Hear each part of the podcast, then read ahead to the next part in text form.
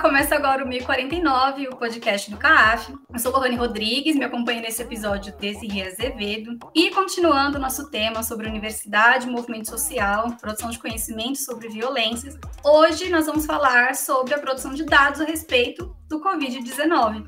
E para isso, a gente tem dois convidados. A primeira delas é a Adriana Martins, que é feminista, negra, de Assé, ativista do MNU, o Movimento Negro Unificado, da AMB Rio, Articulação de Mulheres Brasileiras, do coletivo Guerreiras da Palhaçada, da Comissão de Combate à Intolerância Religiosa, Comissão Pequena África, colaboradora do portal Favela, do jornal Empoderado e Radar Covid-19 Fiocruz e integrante da Frente Nacional Antirracista. Em seguida, a gente tem também o Fábio Araújo, que é professor de Sociologia e pesquisador da Cooperação Social da Fiocruz. Atualmente, ele coordena, no âmbito do Observatório Covid-19 da Fiocruz, a produção do informativo Radar Covid-19 Favelas, que a gente vai conhecer um pouquinho mais na conversa de hoje, mas ele tem por objetivo um trabalho de vigilância popular e enfrentamento dos impactos sociais da pandemia nas favelas e periferias do Rio de Janeiro, em parceria com moradores, articuladores locais, coletivos e movimentos sociais. Ele também tem pesquisado temas como violência de Estado, violência criminal, favela e mobilização social. Boa tarde, boa tarde a todos. Muito obrigado pelo convite. Um prazer estar com vocês aqui. Bom, gente, vamos começar. Então, Fábio e Adriano, eu queria que vocês fizessem uma breve apresentação para o pessoal que está nos escutando. Queria que vocês falassem sobre como suas trajetórias levaram vocês a atuar no tema da Covid-19? Bem, vamos lá. É, eu sou professor, né, sou sociólogo, eu trabalho, eu sou professor do Instituto Federal do Rio de Janeiro.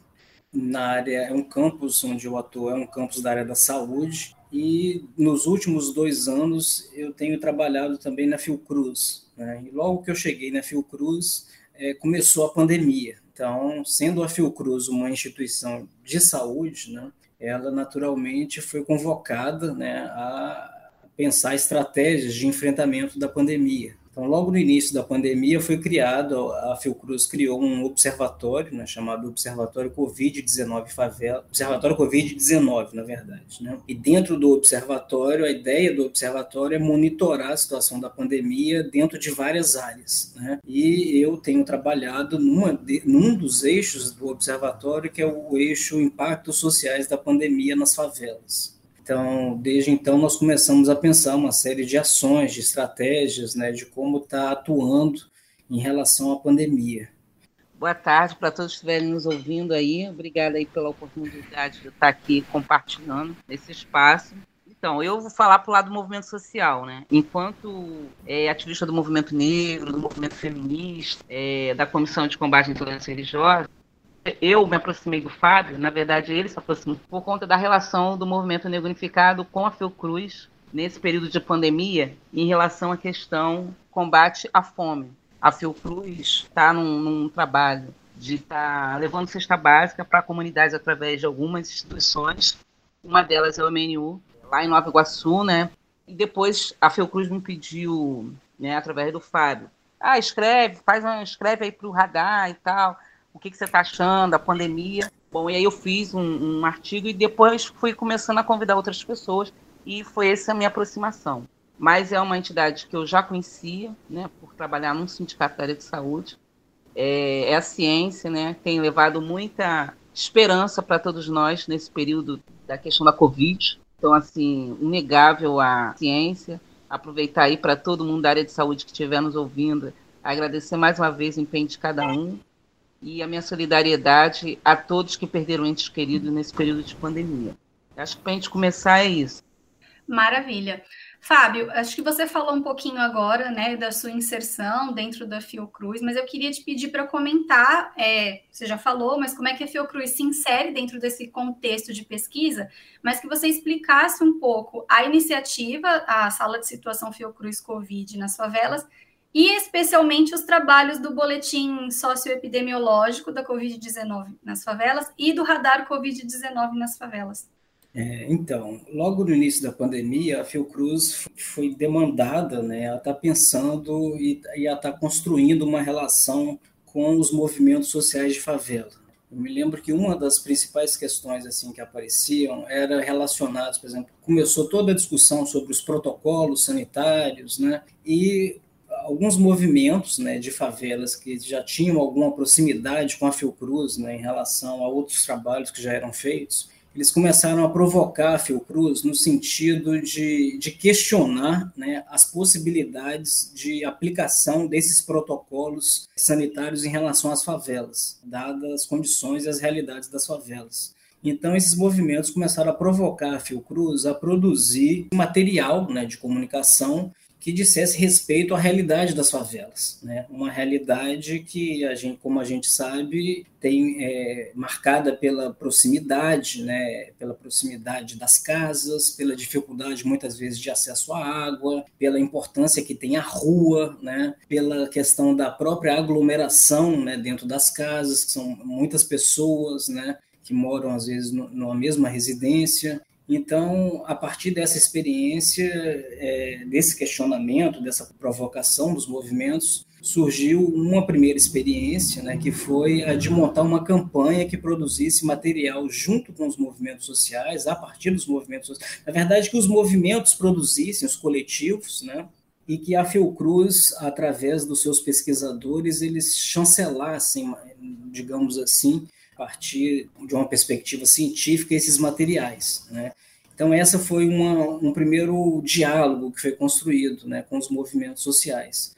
Uma outra dimensão do trabalho que começou a ganhar corpo nesse momento foi a construção, foi a questão da, de produzir informações. Né? Ninguém sabia muito bem o que estava rolando naquele momento, né? havia uma campanha sistemática de, de desinformação né, também. Então surgiu a ideia de montar uma sala de situação onde nós pudéssemos estar produzindo coletivamente, em colaboração, é, espécie de análises né, de, do que, que vinha acontecendo nesse momento em relação aos vários territórios de favela e de periferia.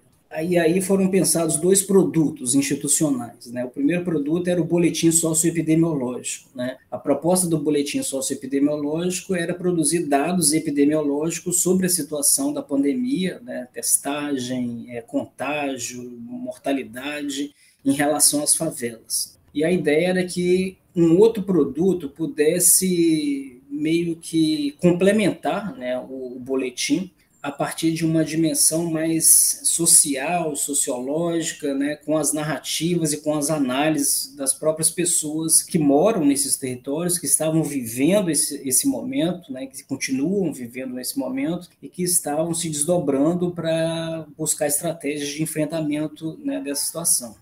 Então, nós produzimos, nós começamos a organizar um grupo, né, que a gente tem chamado de um grupo de articuladores locais, né, um grupo que reúne pesquisadores da Fiocruz e articuladores né, de favelas, moradores, lideranças, onde a gente tem mantido, né, a gente começou, né, no início isso era mais frequente, a manter, é, realizar umas rodas de conversa e a partir dessas rodas de conversa é, e dessa interação né, com esse grupo, nós produzíssemos um informativo, né, que é esse informativo chamado Radar Covid-19 Favelas. Então, a, a, ideia era que se produzisse um tipo de conhecimento né, que ajudasse a qualificar os dados epidemiológicos. E a partir desse encontro foi tem sido uma experiência muito interessante, né? Porque tem sido uma experiência de produção coletiva, né? Que tem trazido várias questões relacionadas a todo esse momento, né? De lá para cá que a gente tem vivido. Então a gente tem um verdadeiro mosaico assim de questões que têm aparecido que que os grupos, né? As pessoas têm, têm trazido. Adriana, antes de, de, você começar a falar, eu queria te escutar um pouco também a respeito das iniciativas de atuação na pandemia no território e como é que você avalia essas articulações em torno do radar, das, do que estava sendo produzido e do que está sendo produzido aí. Então, é, foi importantíssima essa questão do, da pandemia, é, como ela começou, porque antes, por trabalhar no centro da cidade, a minha atuação era mais para cá, para o centro do Rio. Né? Eu moro na Baixada Fluminense há 25 anos e a minha atuação muito, muito pequenininha na Baixada Fluminense, por mais que eu more na Baixada Fluminense. Com essa coisa da pandemia, dessa coisa de a gente ficar mais no interior de casa, isso não agora, né? mas no ano passado, que já está um bom tempo que eu voltei a trabalhar, Então eu comecei a perceber que estava na hora de eu dar mais essa minha contribuição enquanto militante no território porque ali no bairro onde eu moro, na rua onde eu moro, fazer as coisas ali, mais perto. E até por conta da questão de consciência também, né? Que a gente vê com essa coisa do avanço, do fundamentalismo. Né? E você sabe que nesses bairros mais fora do eixo locais, você sabe que tem mais disseminação de igrejas neopentecostais, você sabe que tem mais disseminação de ideias fundamentalistas também é, avaliando isso, eu resolvi me dedicar mais. E aí começamos, já tinha, nós tínhamos um grupo de três mulheres, fazíamos algumas discussões, algumas coisas mais para cá para baixo, todas moradoras de Nova Iguaçu.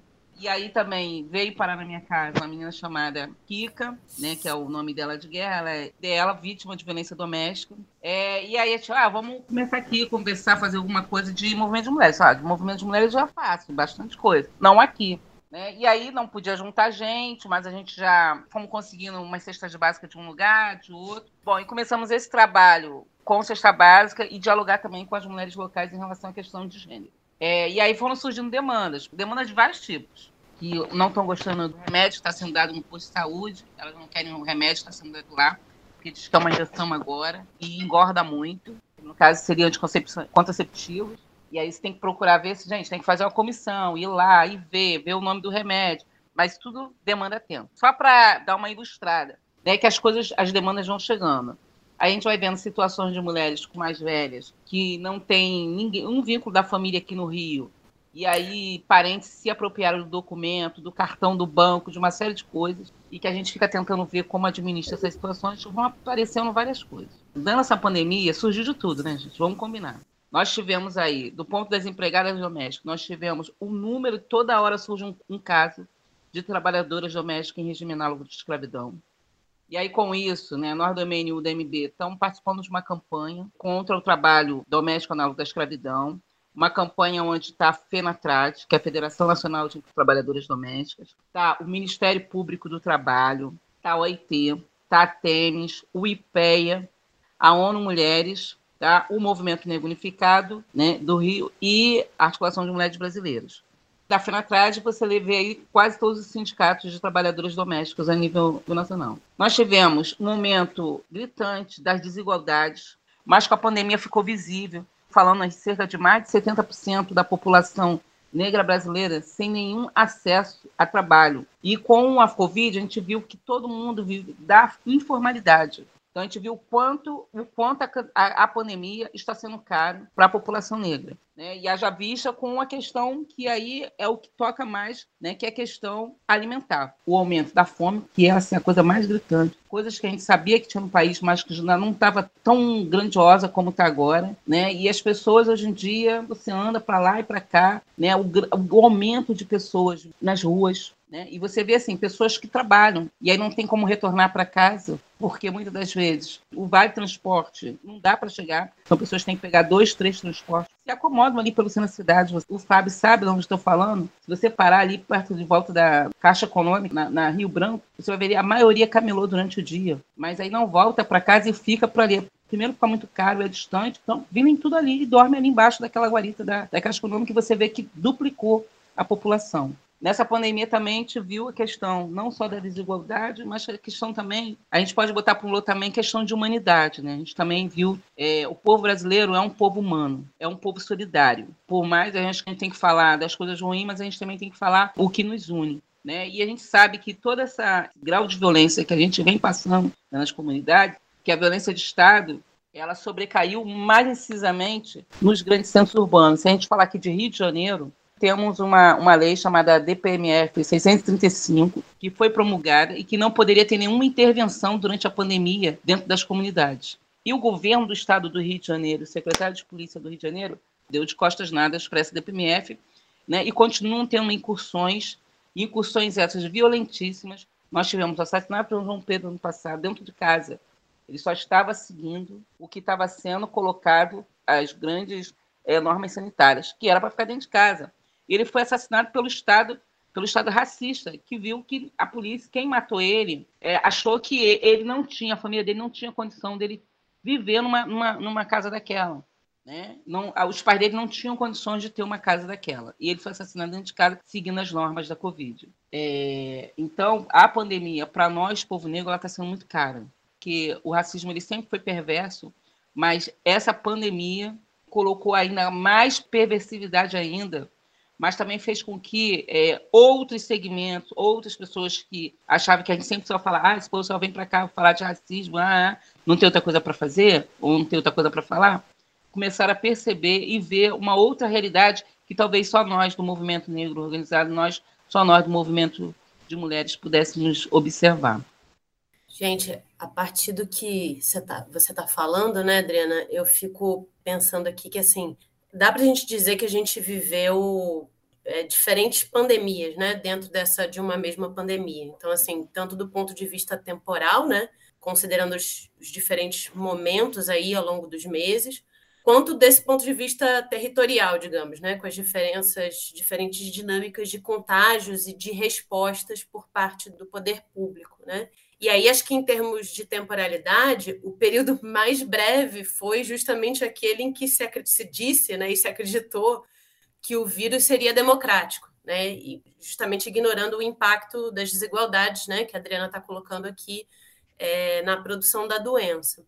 E eu lembro que com dois meses de pandemia, mais ou menos, talvez você lembrem, repercutiu muito a declaração de um dono, né, de um grupo de investimento, que disse que o país é, ia bem no controle da pandemia, porque o pico já tinha passado né, nas classes médias, médias para cima, né? E que o problema era que o país tinha muita favela. Então, é, tem várias camadas né, de, de questões nessa afirmação, mas o que me chama atenção especialmente é a consciência muito rápida que foi adquirida pelas autoridades e por esses grupos socioeconomicamente dominantes de que estava ocorrendo uma periferização do vírus, né? E, consequentemente, dessa distribuição desigual dos riscos que vai para além dos contágios, né? Mas desses impactos sociais de uma maneira mais geral. E aí, os próprios dados oficiais do governo, eles permitem ver esse, esse processo, né? De, de distribuição desigual já nos primeiros meses, mas, ao mesmo tempo, a, essa produção de dados oficiais ela é acompanhada por produção de opacidade também, né, sobre invisibilização de algumas questões, especialmente por causa, é, no que se refere ao contágio, a, escassez dos, dos, testes, né, que são esse, esse instrumento de controle epidemiológico, e a sua distribuição desigual aí no território. Então, eu, eu creio, costumo dizer, né, que assim, mais do que prejudicados por uma subnotificação, esses dados é, oficiais eles são parte da criação dessa grande zona de suspeição mesmo em torno da doença, né? E que é também desigualmente distribuída. E aí eu acho que o trabalho é, socioepidemiológico que é produzido né, nessa parceria da Fiocruz com os movimentos sociais de favelas, eles mostram muito bem isso, né? Então, assim, a partir dessas questões, eu queria que vocês comentassem sobre os desafios né, metodológicos e também políticos, né, de você produzir dados sobre a Covid nas favelas, considerando justamente essa lógica que é operada pelo Estado, né, de produzir dados que ao mesmo tempo ocultam, né, ocultam muitas coisas, ocultam a, a contaminação, ocultam os problemas que a Adriana estava colocando aqui. Bem, vou dar um palpite assim sobre, sobre esse tema, que eu acho que, que é, um, é uma questão da maior relevância. Eu acho que, que essa questão que você chama, você tá, tem chamado a atenção, eu acho que é muito importante para a gente compreender assim, as temporalidades né, da pandemia. Eu acho que isso realmente, é, as temporalidades e as territorialidades da pandemia, né, principalmente quando a gente está aqui falando de favela. Né? E aí eu acho que tem uma dimensão, como, como a gente está falando aqui de violência de Estado também, né? A gente está muito acostumado a falar de violência de Estado na produção das mortes, de violência policial, que é uma dimensão central né, nesses territórios. Mas eu acho que tem uma dimensão aí fundamental que é exatamente isso que você está falando, né, que é a da produção da opacidade dos dados. Eu acho que isso colocou para todo mundo, né, eu acho, assim, para a gente, pelo menos um dilema que era assim, como produzir conhecimento exatamente nesse contexto que um conhecimento que fosse contra a opacidade dos dados, né? Porque a narrativa, porque isso foi um primeiro momento, foi muito essencial na desconstrução da narrativa da, da democratização do vírus. Porque como você não tinha, não tinha os dados, né? E eu acho que aí teve é um momento inicial muito marcado por essa política da desinformação em todos os sentidos, né, do controle dos dados, mas ao mesmo tempo da falta de conhecimento dos fluxos, né, da organização dos. Eu lembro que a gente fez uma entrevista e aí pensando, nós começamos, por exemplo, a pensar formas né, de trabalhar, qual era o sentido de fazer um trabalho nesse momento eu acho que uma das dimensões desse trabalho era exatamente nesse momento, e continua sendo, né? sempre foi, na verdade, né? e a gente vai entrando em cada etapa onde essas questões vão se recolocando, né? que era exatamente como produzir regimes de visibilidade né? para discutir as desigualdades e os efeitos desiguais da pandemia. Né? E aí eu acho que começaram a surgir várias experiências nesse sentido. Eu acho que isso foi muito legal, né? nesse sentido dessa questão de como produzir dados, né, como é, visibilizar essas situações de desigualdade. E uma das coisas que era central é exatamente, e que foi ganhando relevância né, ao, ao longo da pandemia, que era a discussão né, sobre os dados tem a ver com uma discussão que eu acho importante, que era uma discussão sobre a evitabilidade ou não dessas mortes, né? que é, não é só produzir dado por produzir, né? produção de dados virou um campo de batalha central né, na disputa por, pela verdade da pandemia, né, eu acho. E aí rolaram várias movimentações nesse sentido, né? Por exemplo, a produção de aqui no Rio, por exemplo, né, uma, uma ação que a Fiocruz participou e tem participado efetivamente, foi a construção de painéis comunitários. E aí os epidemiologistas tiveram um trabalho muito importante nesse sentido, né? Só que, ao mesmo tempo, isso colocou outras questões, né? Por exemplo, não existem dados sobre favela, né? Essa é uma dimensão fundamental. Então, não tinha muito como pegar os dados oficiais, porque os dados oficiais, particularmente sobre favelas, eles não existem. Aí a importância da junção né, de outros tipos de conhecimento para a gente refletir sobre a dimensão epidemiológica. Eu me lembro, por exemplo, é, como interpretar esses dados. Aqui, por exemplo, uma das coisas que apareceu no Rio de Janeiro foi que a maior parte das mortes ocorriam na Zona Sul. Por quê? E isso levantou todo um debate, né? O que, que esse dado queria dizer naquele momento? Queria dizer que a maior parte dos testes eram realizados né, na Zona Sul, porque as clínicas ainda, as clínicas de saúde da família, ou mesmo clínicas privadas, né, tinham maiores, é, tinham melhores condições, né, apesar de toda a precariedade. Então, as mortes que ocorriam em outros lugares, por exemplo, Campo Grande, é, tinha uma distorção que o maior número de casos aparecia na Zona Sul, mas o maior número de mortes, só que não eram mortes classificadas né, como mortes por Covid, elas ocorriam em Campo Grande, uma região periférica da Zona Oeste. Então, isso é, era uma dimensão muito importante também. E daí que surgiu, por exemplo, é, primeiro surgiram iniciativas pontuais né, de construir painéis, né, painéis comunitários, junto com os serviços de clínicas da família, junto com o serviço da estratégia de saúde da família, que, aliás, é um outro capítulo à parte disso, né, porque na medida em que é um trabalho territorial, territorializado, era um trabalho que deveria ser central né, nesse momento de pandemia, exatamente no monitoramento epidemiológico das situações que estavam acontecendo nesse nesses territórios. Só que a estratégia de saúde da família, ela foi, ela vem sendo, né, ela tinha acabado de passar por um momento de destruição praticamente aqui no Rio de Janeiro, né? E é uma realidade nacional isso, né? Então tem uma dimensão aí também que eu já queria aproveitar para chamar a atenção, que é essa dimensão de que se, por um lado, nós tivemos é, um processo de visibilização né, das desigualdades no primeiro momento da pandemia, por outro lado, né, de produção de solidariedade, que foi muito bacana, da entrada das favelas na agenda pública, né? por outro lado, isso depois sumiu. E nós não conseguimos sequer fazer no Brasil uma discussão, por exemplo, sobre a emenda constitucional né, que limitou a emenda constitucional do teto dos gastos, né, que é uma outra dimensão fundamental da violência de Estado, que desestruturou os serviços que já eram precários, né, aumentou a precariedade das pessoas que mais precisavam dos serviços nesse momento. Então, assim, virou um campo de batalhas em várias dimensões. E eu acho que aí essa dimensão da produção dos dados, ela ganhou, né, nesse momento, ela surgiu com muita força na construção de painéis, na construção de obituários, né, como formas de ressignificar essas mortes e, e, arrumar os responsáveis por essas mortes, né, na construção de aplicativos de telemedicina, inclusive, para poder monitorar e que as pessoas pudessem acessar os serviços.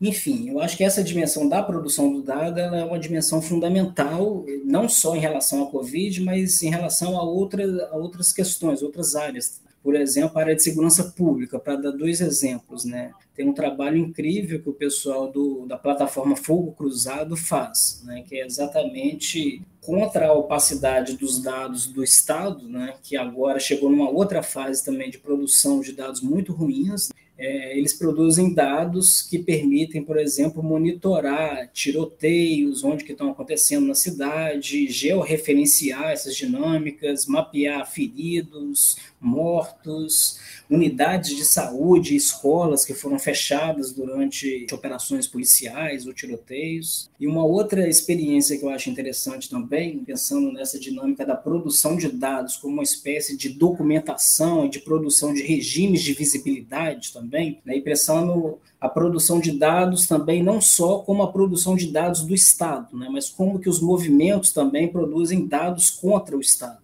Estou pensando, por exemplo, numa experiência recente, que é uma experiência da iniciativa Direito à Memória e Justiça Racial aqui da Baixada, que produziu um informativo mapeando, por exemplo, cemitérios clandestinos, que é uma forma muito interessante de de entrar no debate né, para discutir as práticas de extermínio, a matança que acontece nas favelas e nas periferias e, e, produzindo também um regime de visibilidade para os territórios que, mesmo sendo periféricos, também eles não aparecem nem quando às vezes a gente está discutindo favela, por exemplo. Essa é uma discussão que apareceu também com muita força dentro desse grupo de articuladores que a gente tem alimentado, como que é preciso também refazer as cartografias da cidade, que eram muito centradas, digamos, nas favelas da, da zona sul da região central do Rio de Janeiro. Então, como que há diferenças, é, mesmo dentro dos territórios chamados periféricos ou das favelas, que são muito,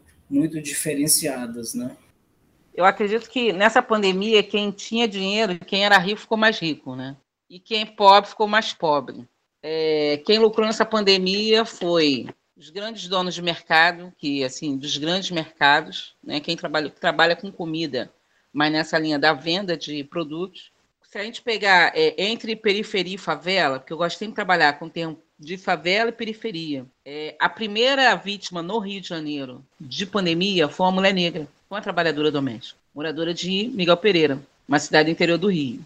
Ela saiu para trabalhar na Zona Sul, teve contato com a patroa, o patrão, sei lá, que tinha vindo da Itália. Mais ou menos a história é essa. Por que, eu estou colocando isso? As trabalhadoras domésticas foram colocadas como trabalho essencial na pandemia.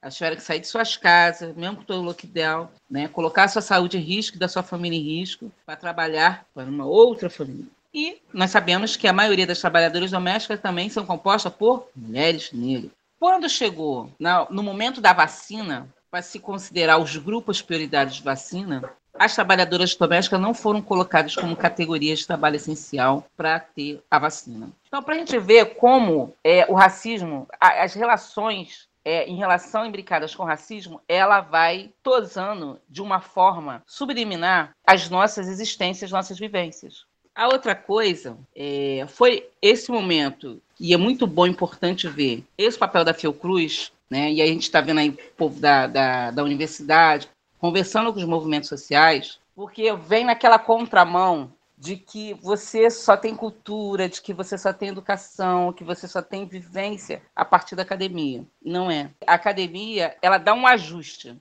mas o lado de cá tem todo uma, um, um conteúdo, tem toda uma experiência por exemplo, sexta-feira eu fui um lançamento de uma campanha na Secretaria de Saúde sobre o foi o dia dedicado, Dia Mundial dedicado ao paciente. E a campanha que a Organização Mundial de Saúde puxou é pelo parto seguro. Mas nenhum momento falou das parteiras, porque lá nos rincões do país, aonde não tem aquele primeiro contato com a saúde, que não vai ter o médico, quem vai fazer o parto são as parteiras. né? e hoje estão se adaptando muito por doulas, né? mas que na verdade são as parteiras. Então, essa coisa de procurar saber das culturas tradicionais, ela é muito importante, porque o SUS do povo negro, antigamente, era o terreiro. Ah, tô com dor aqui, tô com dor ali. Sempre tinha alguém, um mais velho, que sabia uma erva, ó, toma isso, toma aquilo. E esses saberes tradicionais, né, das florestas, das mateiras, isso não pode ser esquecido. Então, esse diálogo da academia, né, da Fiocruz com os movimentos sociais é importante. Porque, por exemplo, a Fiocruz é ali em torno, dentro de um complexo de favelas, não é, Fábio? Então, essa experiência, tenho certeza, para a Fiocruz está sendo importante, primeiro para ver no que a favela produz. Nós consumimos 119 bilhões por ano. Tem estudos da CUFA que foi feito, Central Única de Favelas. Então, qualquer governo, qualquer é, pessoa com um pouco mais de, de sagacidade para ver o que é produzido nesses territórios, teria um pouco mais de cuidado. E eu acredito que desse, no pós-pandemia, quando a gente sair desse processo realmente de pandemia, vislumbrando,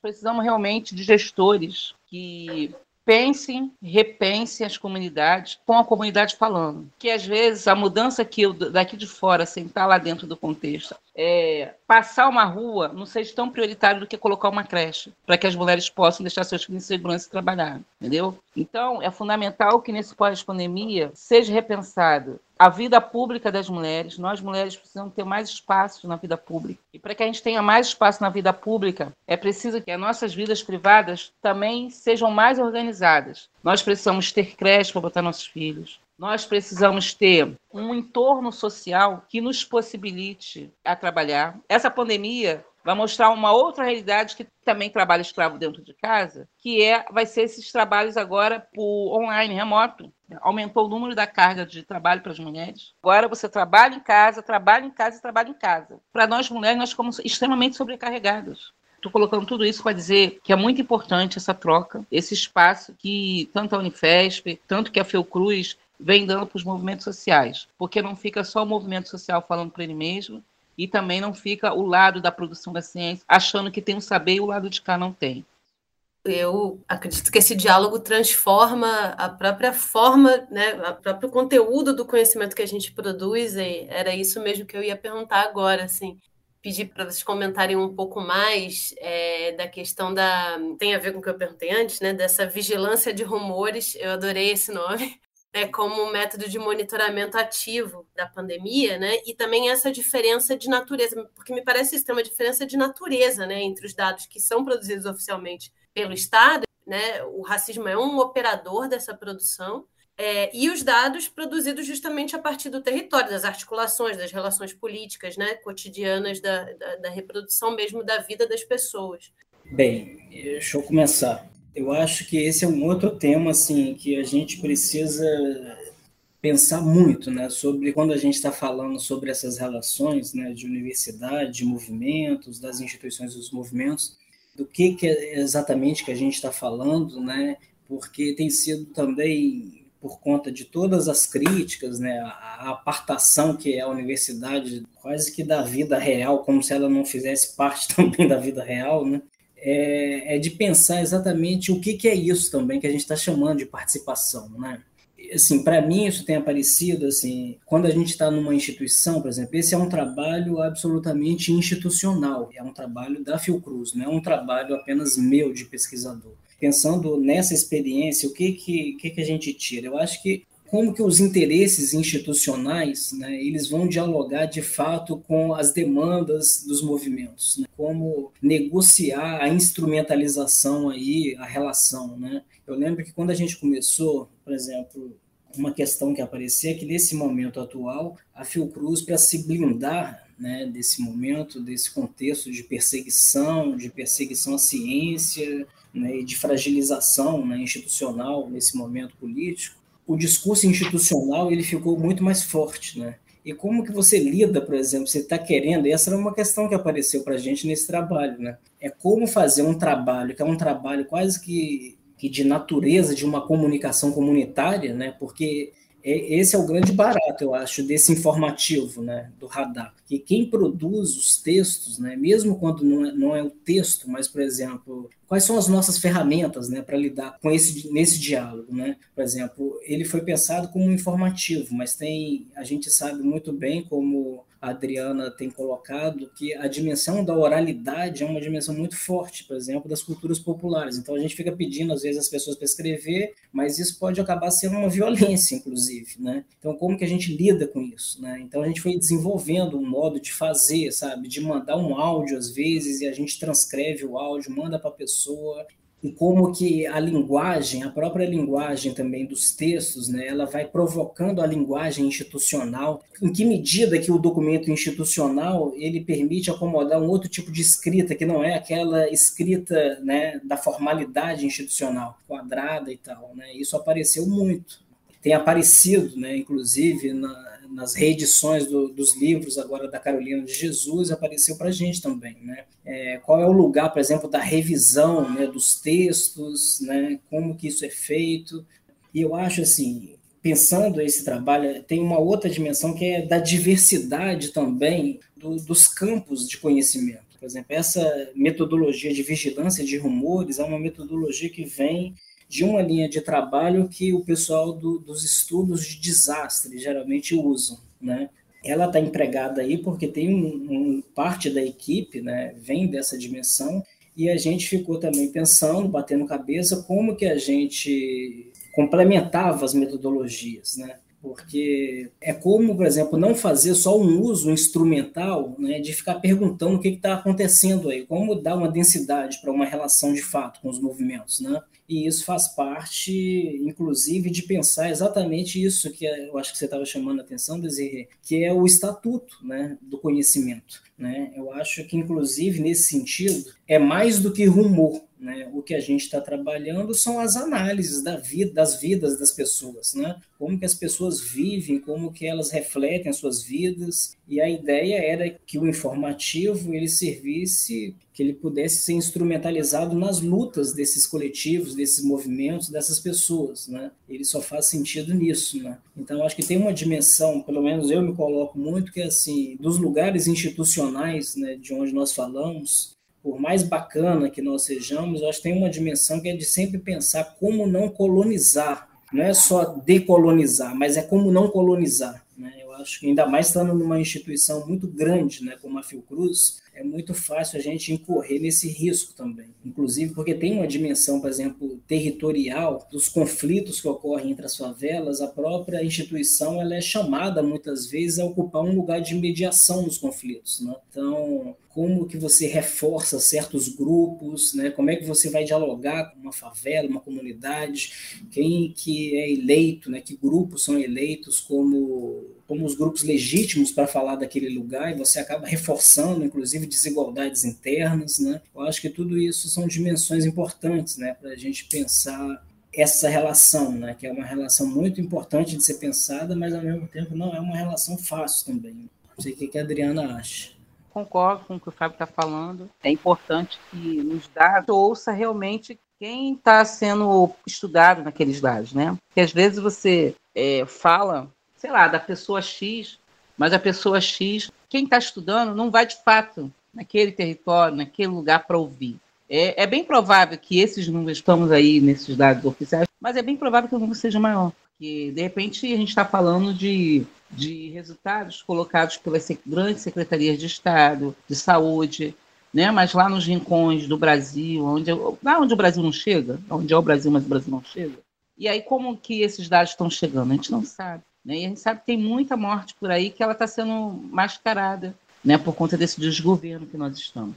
Então, é necessário que os dados, quando eles forem produzidos, eles tenham que representar de fato a realidade porque os dados ajudam a pensar a política pública, os dados ajudam a formalizar é, reflexões para, de fato, a gente conseguir chegar numa política pública de saúde. É, só complementando esse ponto, é, eu acho que tem, tem uma, uma, por exemplo, nesse trabalho que a gente está fazendo, uma questão que aparecia era assim, de, num certo momento chegou no limite, né, o que que os dados epidemiológicos podiam dizer sobre favelas, né? Isso é não ia mais, né? Não dizia mais nada num certo momento. E o que o, começava a aparecer era que a gente precisava mudar o olhar. E aí eu acho que essa é uma dimensão também importante, né, do trabalho, né? Assim, de um trabalho de escuta atento, né? Ele tem que ser capaz também de mudar o seu curso ao longo do trabalho. Isso é que a gente começou a ver aqui durante o trabalho, que era, olha, de repente ficar mapeando e monitorando só os dados sobre Covid já não está mais contribuindo para uma discussão para que esses instrumentos de produção de um boletim socioepidemiológico, por exemplo, ele sirva a uma discussão política, a qualificar um debate, né? E aí, por exemplo, em relação a isso que a Adriana está falando, tem uma, uma, dimensão importante que é assim, tem um dado importante que é, não, a questão não é só olhar para, para as mortes de Covid, mas olhar, por exemplo, para a totalidade das mortes né, que o período né, de quando começou a pandemia produziu. Né? No primeiro ano de pandemia, por exemplo, foram 30% a mais de mortes, segundo os dados dos cartórios. Né? Porque exatamente isso remete a essa questão que a gente estava discutindo, de como que os dados eles são escamoteados e vão sendo operacionalizados né, numa maquinaria que ora coloca uma morte aqui, outra coloca outra ali. Né? Então, assim, olhar para essa totalidade das mortes porque também é pensar os, efe, os efeitos da pandemia. Né? Efeitos da pandemia não é só a letalidade produzida diretamente pelo vírus, né? mas pelo aumento da letalidade de doenças negligenciadas. Né? Por exemplo, aqui no Rio de Janeiro, a questão da tuberculose ela tem aumentado absurdamente, né? que é um super indicador né, de desigualdade social. O principal determinante social de, da tuberculose é a pobreza. Então, se a tuberculose está aumentando, significa que a pobreza está aumentando. E aí tem uma outra dimensão desse trabalho, né, que é uma dimensão também de como construir diálogos com os serviços públicos.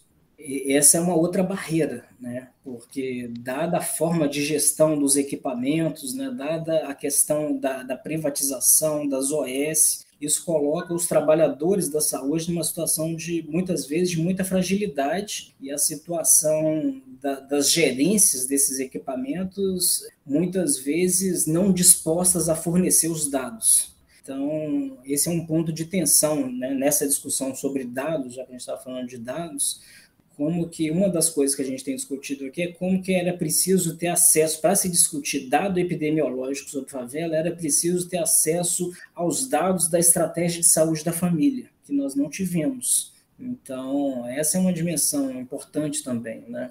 É, eu acho que só para marcar mais esse ponto, né, que é, que é essa dimensão também de, de não ficar glamourizando, eu acho, um certo o certo fazer que teve, toda uma movimentação que teve, né, mas a, dos movimentos, dos moradores de favela, como se não precisasse né, de ter uma resposta pública do Estado a um problema que é uma questão social. Uma questão social é uma questão que requer uma ação pública estatal para dar conta dela. Não é o, o fazer, né, a militância que vai dar conta disso. E muitas vezes também a gente fica folclorizando isso também, né? Pega lá Paraisópolis, olha que bacana a autogestão que eles fizeram e deixa de discutir a centralidade, né, que tem sido a responsabilidade do Estado em produzir respostas, né, através de políticas públicas para essa questão e para outras, né?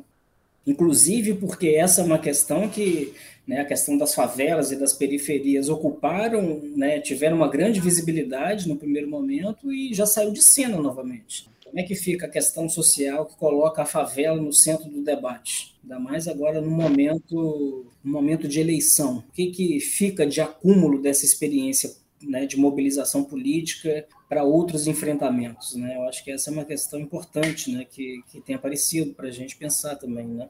Tem uma coisa que me chamou muita atenção no trabalho de vocês, e aí eu queria que me chamou e eu gostei muito da forma como foi colocada, que é São Paulo e o Rio de Janeiro são os estados com o maior número de domicílios em favelas do país. E esse é um dado pouco considerado quando a gente está falando de planejamento social a partir de uma análise cartográfica. Vocês, inclusive, pontuaram os dois é, essa questão. E aí, o que me chamou a atenção é o apontamento da não homogeneização do espaço periférico. Ou, e aí, como a própria Adriana fez a separação da diferença de um espaço periférico para as favelas. Então, como é que a gente considerar esses lugares a partir das suas dinâmicas e das determinações socioambientais, já que a gente está falando de território, ajuda numa coleta mais eficiente desses dados? Gosto sempre de separar é, favela e periferia, porque quando às vezes a gente fica só falando na favela, a gente esquece dos bairros periféricos. Por exemplo, o meu bairro, ele tem menos acesso a muita coisa que, por exemplo, uma favela da Rocinha. Estou falando de tudo do ponto de vista social.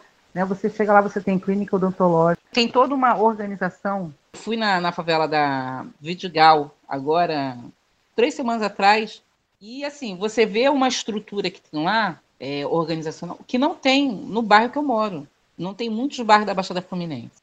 Então, aí quando fala assim, só favela, parece que os problemas que tem só tem dentro da favela. Não tem. Tem muitos bairros periféricos que têm problemas tão quanto ou piores de determinadas favelas. Todos os problemas de violência. Por exemplo, eu não moro, eu não moro num espaço que tem problema de tráfico, no meu pequeno pedaço, mas tem problema da milícia. Tá entendendo? E aí, assim, eu posso estar falando que é desse território que eu tô, que eu vivo. Então, é, é sempre bom a gente separar isso para a questão da, de pesquisa, para a questão de elaboração de dados, para a questão de política pública, a gente ter sempre esse referencial de um território e de outro. Bem, complementando isso que a Adriana está falando, eu acho que pensar essa dimensão né, das diferenças territoriais permite pensar a própria cidade, né, a própria, os próprios processos de produção da cidade, né? porque esses lugares eles aparecem às vezes nas nossas representações como se eles fossem apartados da cidade, mas a, as lógicas de produção e a evolução histórica deles têm a ver exatamente com os processos de cidade. A constituição da Baixada Fluminense no Rio de Janeiro, assim como a constituição da Zona Oeste, tem a ver diretamente com a política, por exemplo, de remoções, que remove por um lado, então você tem uma ação estatal que remove do centro mas que fecha o olho, por exemplo, e deixa rolar, por exemplo, a expansão da cidade para outras frentes, né? Aqui no caso para a Zona Oeste, para a Baixada Fluminense, né? E nesse caso também tem uma outra dimensão fundamental que é, é preciso pensar quando a gente está né, falando de políticas públicas os territórios eles têm, é, têm capital social, mobilização social muito diferente uma das outras, né? No caso do Rio de Janeiro, né, já tem, temos pesquisas já de, de longa data, né? A Alicia Valadares cansou de dizer isso, né, de como que favela no Rio de Janeiro não significa necessariamente sinônimo de pobreza a favelas, como a Adriana está colocando, que tem características, inclusive, de bairros formais, estão sendo oficializados. Né? Então, essas diferenças elas produzem inserções muito diferenciadas na cidade, no acesso a políticas públicas, né? tem capital social que mobiliza, os recursos políticos são muito diferentes. Inclusive, por exemplo, como que aparece para a Fiocruz? Quem é que aparece para a Fiocruz, né, ou para qualquer instituição, quando a gente vai falar de favela ou que vai fazer algum projeto de favela, quem é que vai aparecer? Né? As favelas de sempre ali, de Alemão, é,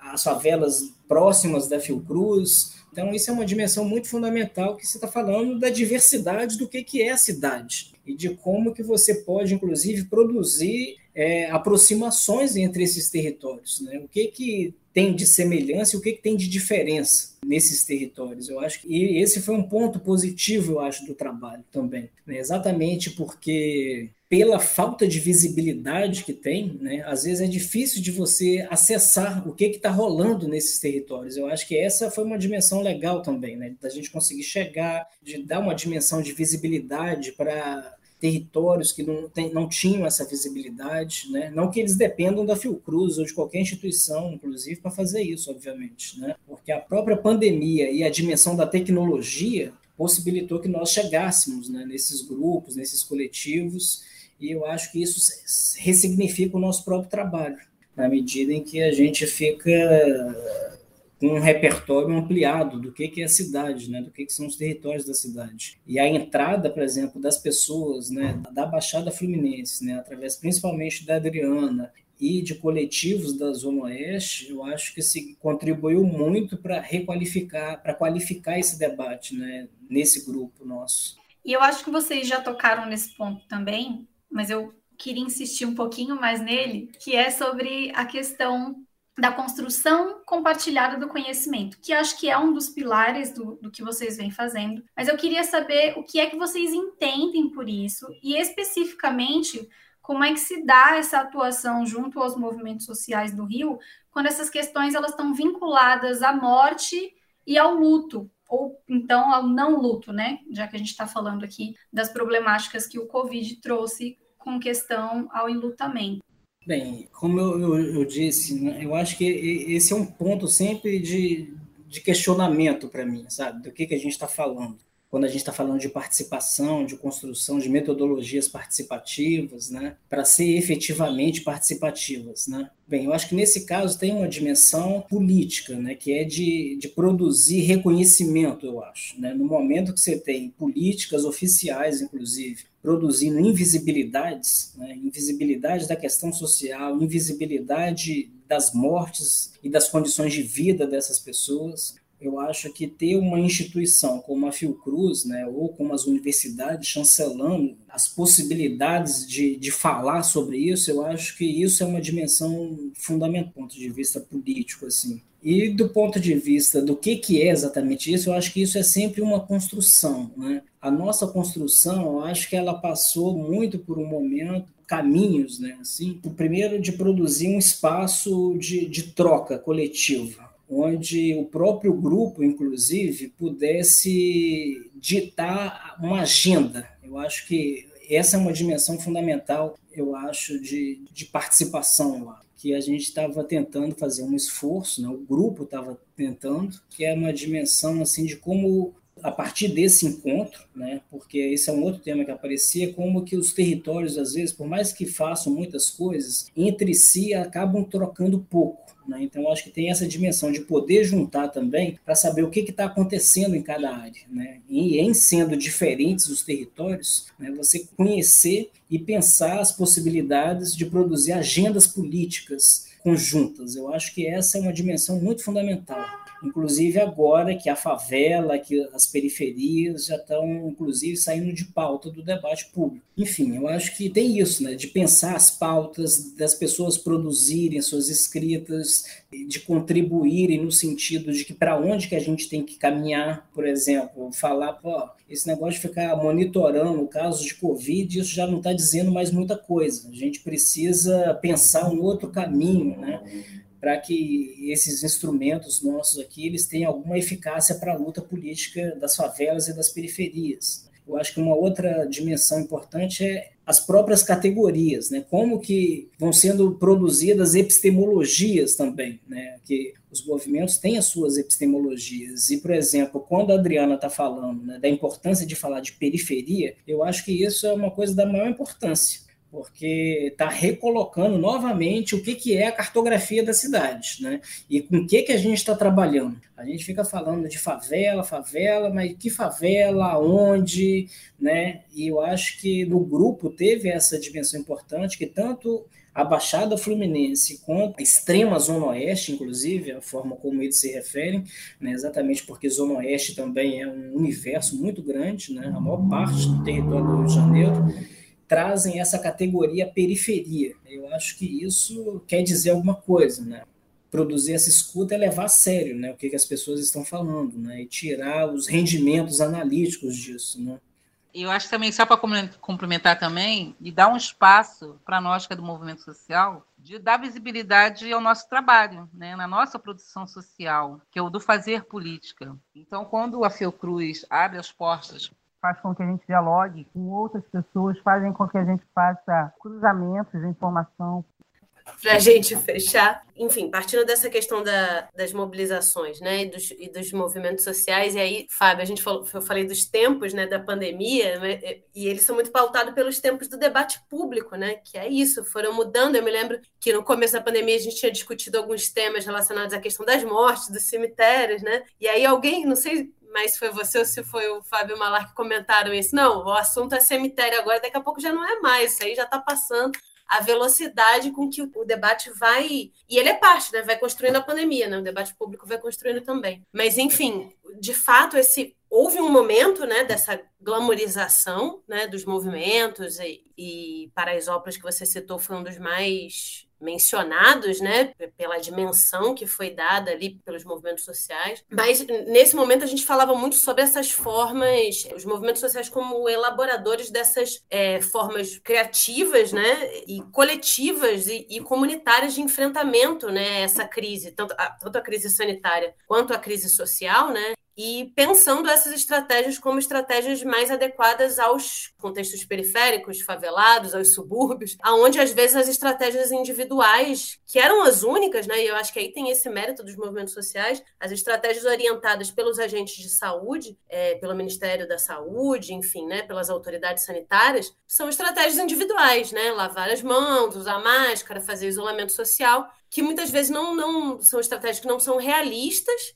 e muitas vezes não são, nem mesmo elas são executáveis em, determinados contextos. Então, é, me parece que desde o início da pandemia existem, digamos, em diferentes graus, mas movimentos de individualização, seja das estratégias de controle da contaminação, né, dos riscos e mesmo das responsabilizações. Então, como se cada um pudesse individualmente traçar suas estratégias para se proteger ou ser responsabilizado, né, pela sua própria segurança ou definir a sua conduta. E aí acho que é isso algo que culmina aí na, no debate sobre a obrigatoriedade da vacina, por exemplo, né, como se fosse uma questão de opção individual, enfim. Então tem, tem esse, esse, viés, né? E aí me parece que essa questão da individualização ela é algo que ela converge muito com aquelas com a questão que já, a gente tinha comentado ontem, né? Com as estratégias de subnotificação e de produção de opacidade para construir essa lógica que acho que você mencionou, né? E a Adriana também, que é voltada muito mais para administrar as mortes ou administrar o ritmo das mortes do que para evitar que essas mortes aconteçam. E que é uma lógica que é de desobrigação do Estado. Então, para encerrar, o que eu queria que vocês falassem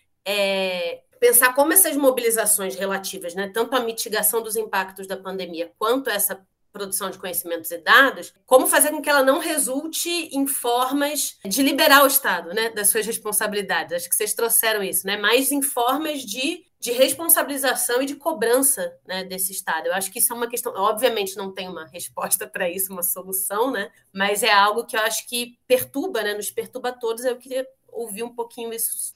Eu estou lembrando aqui de uma conversa que nós fizemos, né? Foi uma live que nós organizamos com a Sônia Fleury e com o Itamar. Né? A Sônia Fleury é uma pesquisadora da, da Fiocruz, coordenadora do, do dicionário Marielle Franco, e o Itamar é um militante histórico né, das favelas aqui. E os dois traziam exatamente essa questão, né, assim, enquanto preocupação, né, no sentido de que, num primeiro momento, a pandemia tem essa dimensão né, de, de trazer à tona a questão social, né, a questão social nesse sentido de um problema coletivo, né, público, que afeta uma sociedade inteira, uma parcela da população e que requer uma, uma resposta. Então, num primeiro momento, né, nós tivemos uma questão da pobreza e da miséria, né, entrou né, nesse debate e todos tudo aquilo que o discurso econômico chama dos invisíveis começaram a aparecer, né, no sentido de ter que dar uma resposta para isso. E no primeiro momento, assim, nós tivemos, no caso do Brasil, respostas muito pontuais.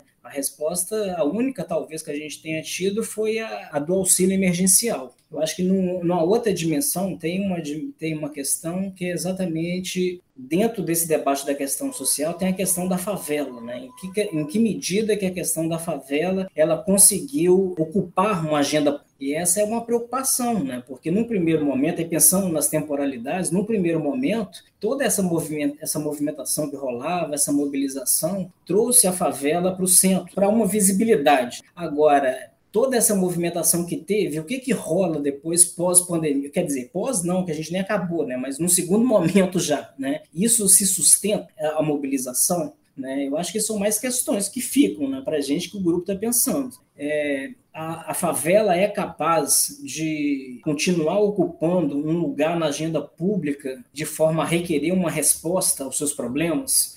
Né? Nesse sentido, ela conseguiu produzir uma agenda, toda essa mobilização, né? ela conseguiu produzir uma agenda para pensar a cidade, o lugar dela na cidade. Né? No caso do Rio de Janeiro, é, isso representa 25% da população, mais ou menos, segundo os últimos dados de, de 2010. Né? Então, assim, e essa população, as favelas, né? pensar conseguimos redefinir o lugar das favelas na cidade? Essa é uma questão que o Itamar, né, que é essa militante, ele sempre traz, né? E, e o que a gente está vendo é uma grande dispersão disso, né? A gente não tá, isso não está difícil de manter uma sustentação disso, né? Então assim a gente consegue recolocar uma discussão sobre a cidade a partir desses lugares, pensando na, multiplica, na multiplicidade que eles são, mas também no que, que tem de comum entre eles. Né? É possível pensar uma agenda. Exemplo, a gente vai discutir urbanização depois disso, né? saneamento, teve, tivemos privatização, essas pautas vão continuar. Milícia é, uma, é um tema da maior importância né, no Rio de Janeiro, é, em todos os sentidos, do controle da vida, da produção da cidade, é, tivemos vários relatos de interrupção de, de, de ações né, de entrega de cesta básica que foram interrompidas, de lugares que ficaram sem água e que os moradores é, compravam água né, e tinham que pagar taxa para milícia para poder os caminhões chegarem nos lugares. Enfim, eu acho que tem uma questão assim de continuar pensando como que essas movimentações, como fazer disso algo que dure, né? E que seja capaz de permanecer na agenda política, principalmente nesse momento agora de eleição, no sentido de, de redefinir o lugar né, das favelas e das periferias e de demandar e enquadrar politicamente o Estado para uma resposta. Ao que tudo indica, me parece que não. Né? No atual momento, a gente vê novamente uma fase de, de fragilização, né? de, de cansaço mesmo também, de tudo que foi a pandemia até agora. Né?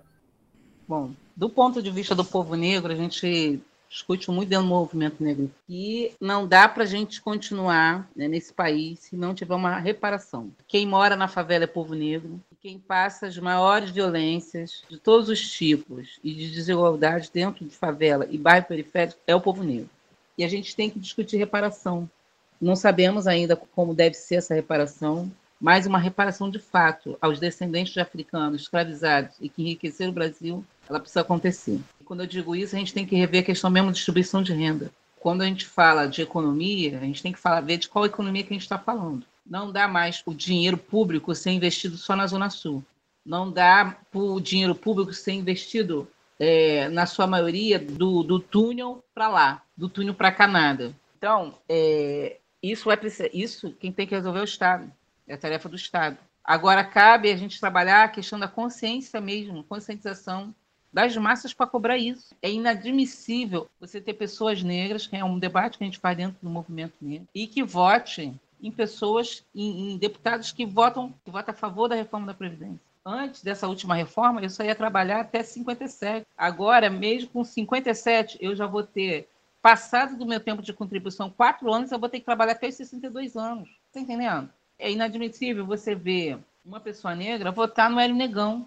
Sabe quem é o Hélio Negão, né? Que eu estou falando, né? Aquele lá que passa lá, fica o tempo todo de papagaio de pirata de Bolsonaro. Então, parte de toda essa, essa coisa da vacina que vocês estão colocando aí, e tem a ver com a política de desgoverno. Tem, olha, teve várias pessoas que eu tive que convencer que tinha que tomar a segunda dose. a gente sabe que a política, a política governamental em relação à divulgação do problema, de fazer com que a população realmente olha, tem que tomar vacina, porque que é importante, teve muita falha. E essa falha ela foi proposital, né? Porque um número significativo de pessoas que morreram quase 600 mil, são pessoas aí que deixaram de da previdência, a previdência deixou de gastar, que o governo recolheu, né? Então, quantos impactos que nós tivemos por esse desgoverno, né? Quantos impactos que isso ainda vai levar muito tempo para a gente conseguir refazer nossas vidas. Então, nunca que a nossa situação ela vai superar o Estado. Pelo contrário, o que a gente tem que fazer nós do movimento social organizado, é trabalhar cada vez mais a consciência da massa para monitorar o Estado. É papel do Estado dar qualidade de vida em toda a sua essência, toda a sua plenitude, como diz a Constituição. E nós não temos isso. Nós somos vilipendiados no nosso dia a dia, no nosso cotidiano. Nós não conseguimos hoje respirar. O que, foi aquilo em Manaus, gente? Faltar oxigênio.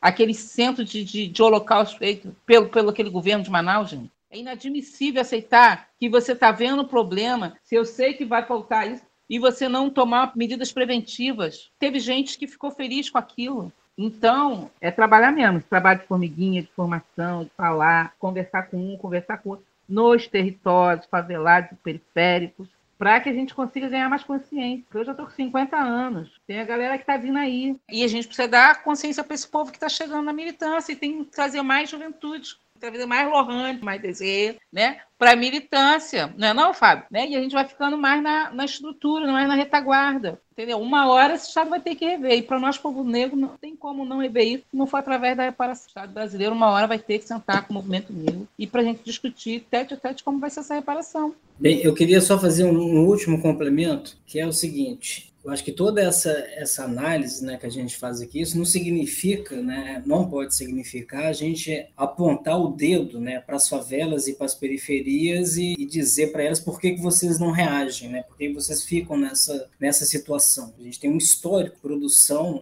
dessas vidas, desses territórios, que é um histórico de uma quase impossibilidade né, de experimentar a cidadania, a democracia. Então, às vezes, a gente vira, né, às, às vezes, a gente, universidade, academia, e fica com esse discurso, né? Essa é uma outra coisa que o Itamar sempre chama atenção, de qual é a experiência de estigma que marcou o lugar, o lugar desses territórios na cidade. E eu acho que nesse sentido que é uma questão que diz respeito a gente também.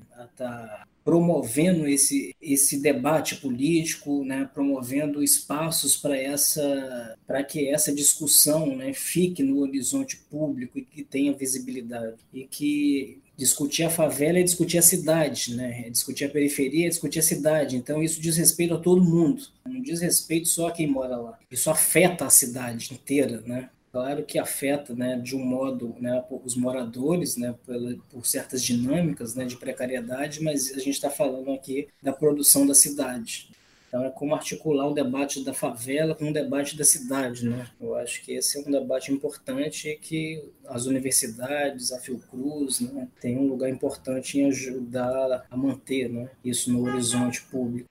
Eu queria muito agradecer a participação de vocês, Fábio, Adriana, dizer que as portas do 1049 estão abertas. Deixo aqui para vocês se despedirem. Ah, eu quero agradecer ao 1049 aí pelo espaço, Lohane, Desirê, Fábio, pelo convite. É, em nome dos movimentos todos sociais que eu participo, agradecer a oportunidade e dizer que a gente está aqui à disposição. Espero ter contribuído um pouquinho. Né? A gente sempre aprende, né? sempre troca né? nesses espaços. E estamos aqui à disposição. Agradecer e desejar aí muita, muita saúde para todos os familiares, para todos nós desse Brasil que está difícil e aproveitar para agradecer ao SUS. Eu acho que a gente tem uma política pública voltada, começada lá em 1980, teve muita luta e é o que está possibilitando a todos nós aí respirar aí um pouquinho de esperança nesses dias aí tão nefastos que nós estamos tendo nesse país. Obrigada, SUS. Ah, eu também queria agradecer muito né, o espaço, queria parabenizar, eu acho que são espaços fundamentais que a gente precisa continuar alimentando, que são espaços onde a gente possa estar tá formulando né, os nossos pensamentos, as nossas reflexões e estar tá organizando coletivamente também né, o cuidado, já que a gente está falando de saúde, que é um cuidado coletivo né, necessariamente, e que a gente possa seguir aí trocando e resistindo a esses tempos duros que a gente está vivendo.